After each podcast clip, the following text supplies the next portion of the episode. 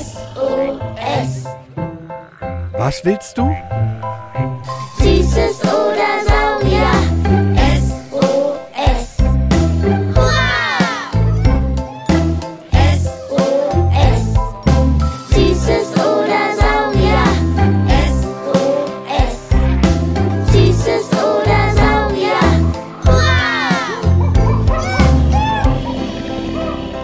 Podcast über alles, was krabbelt, stampft blubbert. und fliegt. Wir haben Süßes. Und wir haben Saurier. Heute mit Pflanzen und Bäumen. Von dinosaurieralten Bäumen, ganz viel Glück und bunten Blüten. Hey, na, kleines Schweinchen? Hi. Hab Brötchen mitgebracht. Hm. Gut geschlafen? Mm-mm. Wow, Kinder, da hat aber jemand Quasselstrippenwasser getrunken. Sparky Sparkus, was ist denn los? Das Wetter. Wie das Wetter. Na guck doch mal raus. Es regnet in Strömen. Da schüttet wer ganze Badewannen über uns aus. Grau in graue Wolkensuppe. Hm, Das geht vorüber. Auf Regen folgt doch Sonnenschein. Lüge. Seit drei Tagen geht das jetzt schon so. Bei dem Regen kriege ich einfach nur schlechte Laune und Stirnfalten vor Grummeligkeit. Hm, vielleicht hilft dir ja, wenn du die Sichtweise änderst. Wie meinst du das? Naja, es gibt da draußen gerade wen, der sich riesig darüber freut, dass es nach so einem heißen und trockenen Sommer endlich regnet. Na, den will ich sehen. Guck aus dem Fenster. Da ist niemand.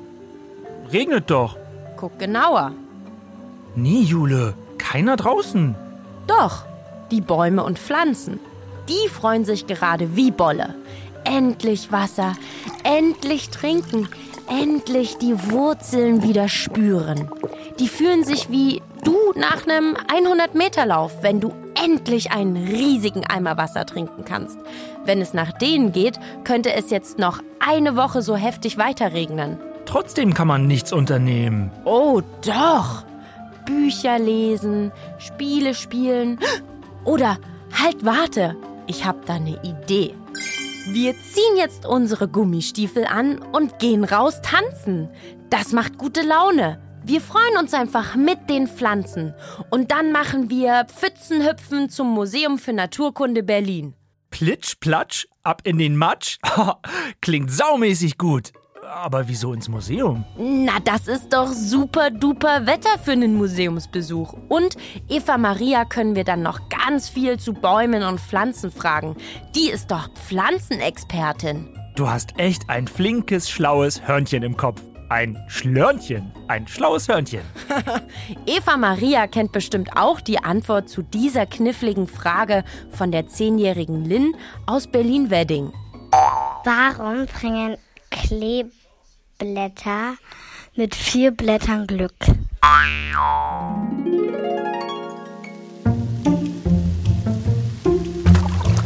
Das macht sau Spaß, Jule. Husch, rein ins Museum. Oh, ich bin immer wieder so fasziniert von diesen riesigen Dinoskeletten im Dinosaal. Der fast deckenhohe Giraffatitan, ein Brachiosaurus oder auch der Kentosaurus, ein Stegosaurier. Einfach nur saurierstark.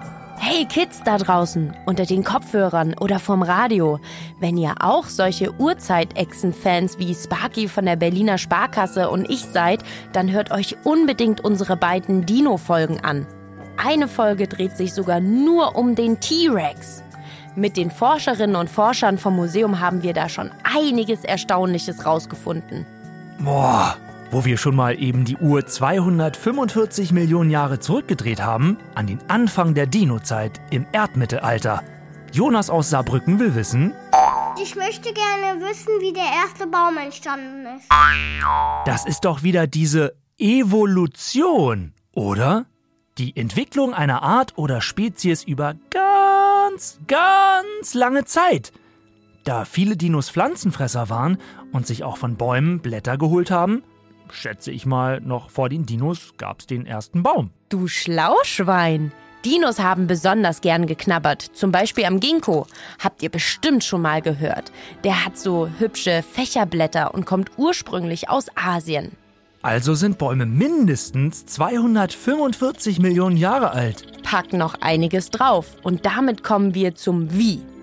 Vor etwa 400 Millionen Jahren haben sich aus Wasserpflanzen einfache Pflanzen an Land entwickelt.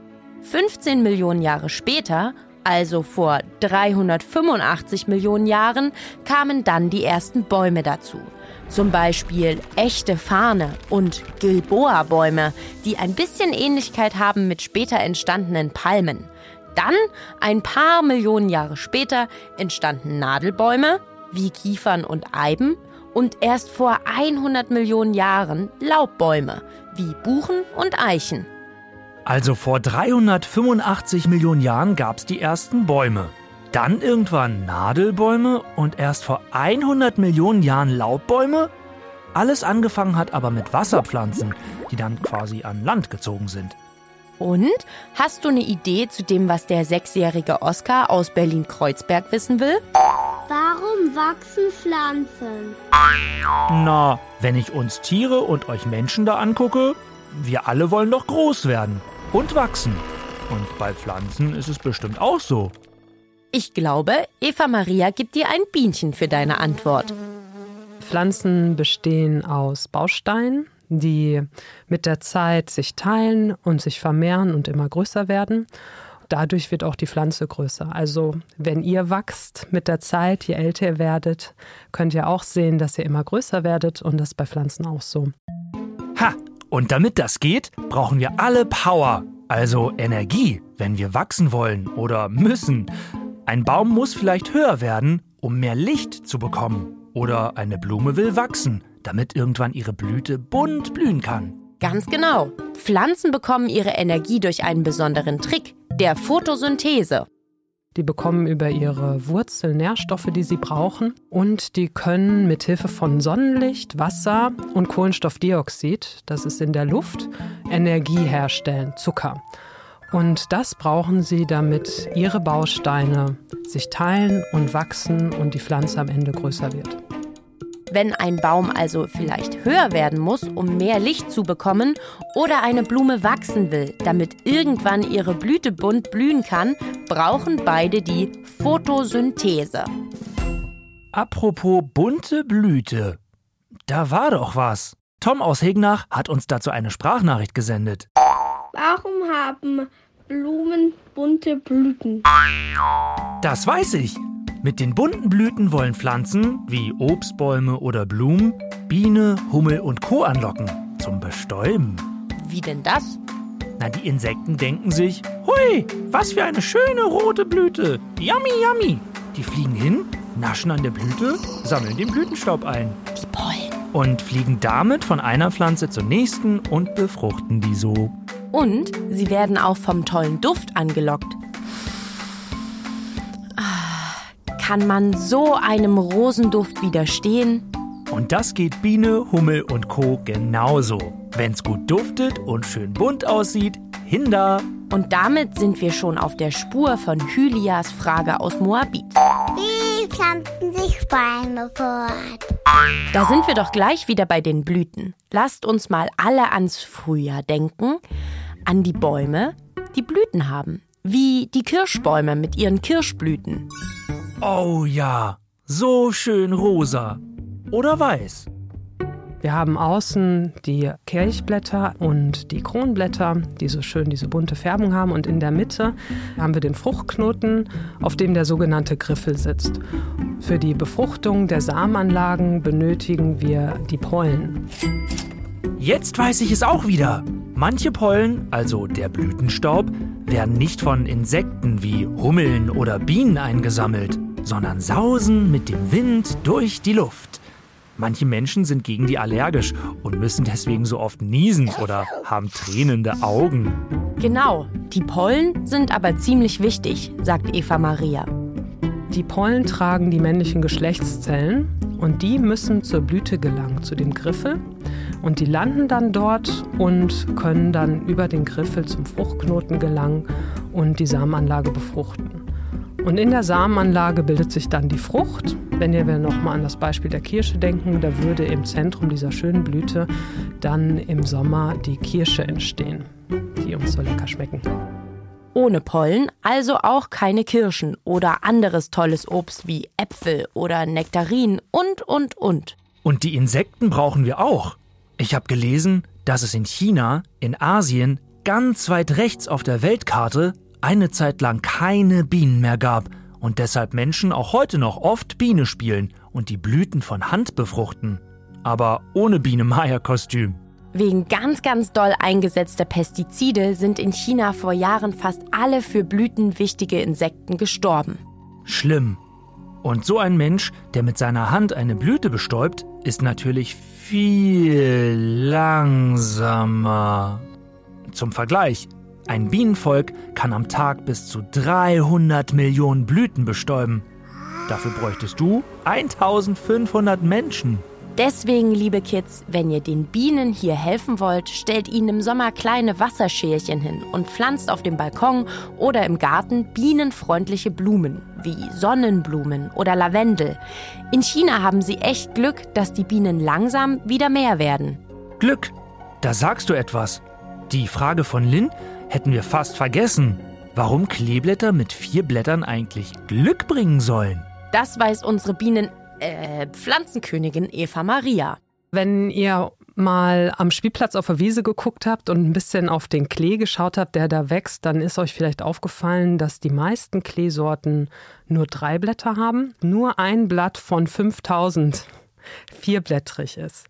Das heißt, es ist also sehr selten. Ihr müsstet also auf der Wiese erst 5000 Kleepflanzen euch angeschaut haben, bis ihr im Durchschnitt ein Kleeblatt findet, was vierblättrig ist. Und daher ist es sehr selten.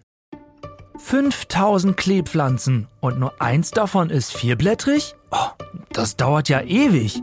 Wenn ich alle zwei Sekunden eine Kleepflanze auf vier Blätter untersuche, brauche ich mehr als drei Stunden, um ein vierblättriges Kleeblatt zu finden. Da hast du also Sauglück.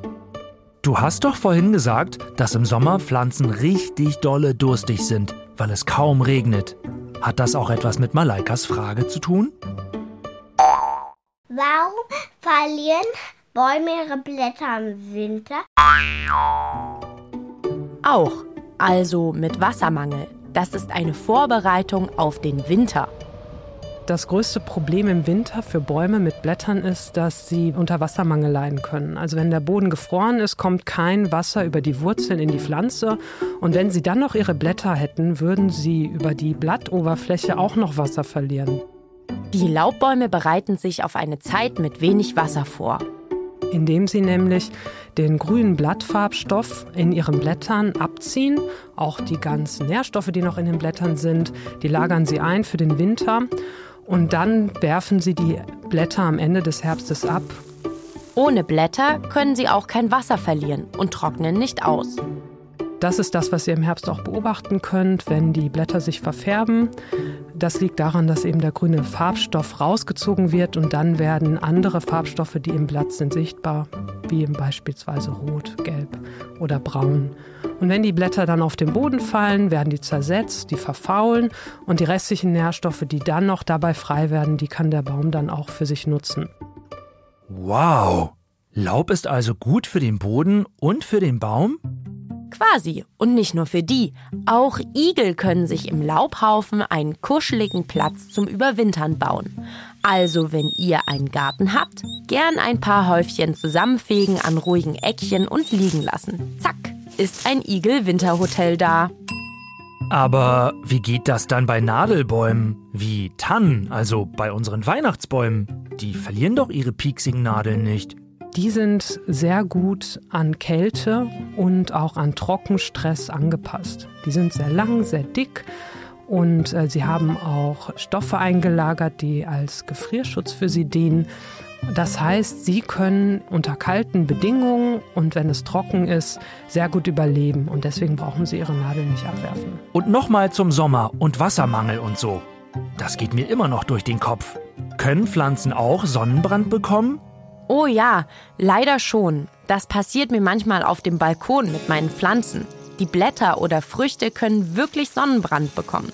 Wenn ihr also Pflanzen auf dem Fensterbrett habt, guckt, dass an sonnigen Stellen sie die Fensterscheibe nicht berühren und fragt einen Erwachsenen, ob die Pflanze generell lieber im Schatten steht oder auch Sonne mag. Und wenn ihr im Sommer draußen feststellt, dass es länger als eine Woche gar nicht geregnet hat oder sau warm ist, schnappt euch eine Gießkanne und gießt die Bäume am Straßenrand mit ein bis zwei vollen Kannen pro Baum. Wenn die Erde wie eine feste Steinschicht schon wirkt, pickert sie mit einer Schaufel oder eine Gabel tut's auch ein bisschen auf damit das Wasser überhaupt einziehen kann. Die Bäumchen freuen sich. Oh Mann, wie schön. Vorhin fand ich Regen richtig dolle doof und Pflanzen eher, naja, weniger spannend als Dinos. Aber jetzt finde ich beides eigentlich ziemlich cool. Los, ihr da vorm Radio und unter den Kopfhörern. Mal sehen, was wir uns gemerkt haben. Wann und wie sind die ersten Bäume entstanden? Vor 400 Millionen Jahren sind Wasserpflanzen an Land gezogen. Vor 385 Millionen Jahren gab es die ersten Bäume. Dann Nadelbäume und vor 100 Millionen Jahren Laubbäume. Richtiger Zahlenblitzmerker. Super. Warum und wie wachsen Pflanzen? Sie wollen groß werden und sich fortpflanzen. Mit Sonne, Wasser und Kohlenstoffdioxid aus der Luft machen Pflanzen Energie. Photosynthese heißt das Ganze. Mit der Energie können sich ihre Zellen teilen und sie wachsen. Top. Warum haben Blumen bunte Blüten? Zum Anlocken von Insekten. Bunt sehen die besser als grün in der Grünwiese. Quasi, hey, hier bin ich. Guck, guck, guck, bestäubt mich. Aber auch durch ihren Blumenduft locken sie Insekten an. Wie pflanzen sich Bäume fort? Durch Sporen oder Zapfen, wie den Tannenzapfen. Und ganz viele durch Pollen, also Blütenstaub, wie Kirschen, Apfel oder andere Obstbäume. Hatschi! Genau. Warum bringen vierblättrige Kleeblätter Glück? Das ist ein Sprichwort, weil nur eine von 5000 Kleepflanzen vier Blätter hat, statt drei. Sau viel Glück hat man also schon, eins zu finden. Haha, eigentlich ganz schön frech von uns, nach so viel Glück beim Finden auch noch Glück an sich zu erwarten. Letzte Frage. Warum verlieren Laubbäume ihre Blätter, aber Nadelbäume ihre Nadeln nicht? Im Winter herrscht Wassermangel und mit Blättern dran würden Laubbäume noch mehr Wasser verlieren. Also ziehen sie die Nährstoffe raus, färben sie für uns bunt und schmeißen sie ab. Nadeln von Nadelbäumen sind dick und pieksig und haben Gefrierschutz und Nährstoffe in denen eingelagert. Denen macht Kälte und Trockenheit nichts.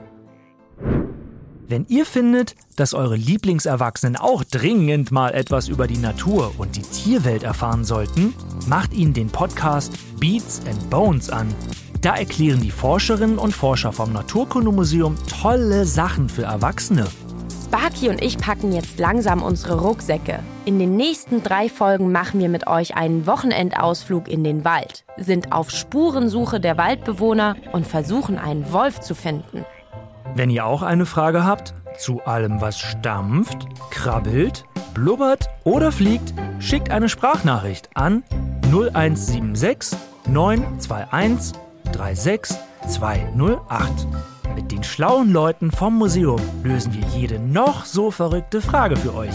Weitersagen nicht vergessen und Tschüsschen, Küsschen. Bis Danny, Honey. Ich verschwind wie der Furz im Wind. Was willst du? Süßes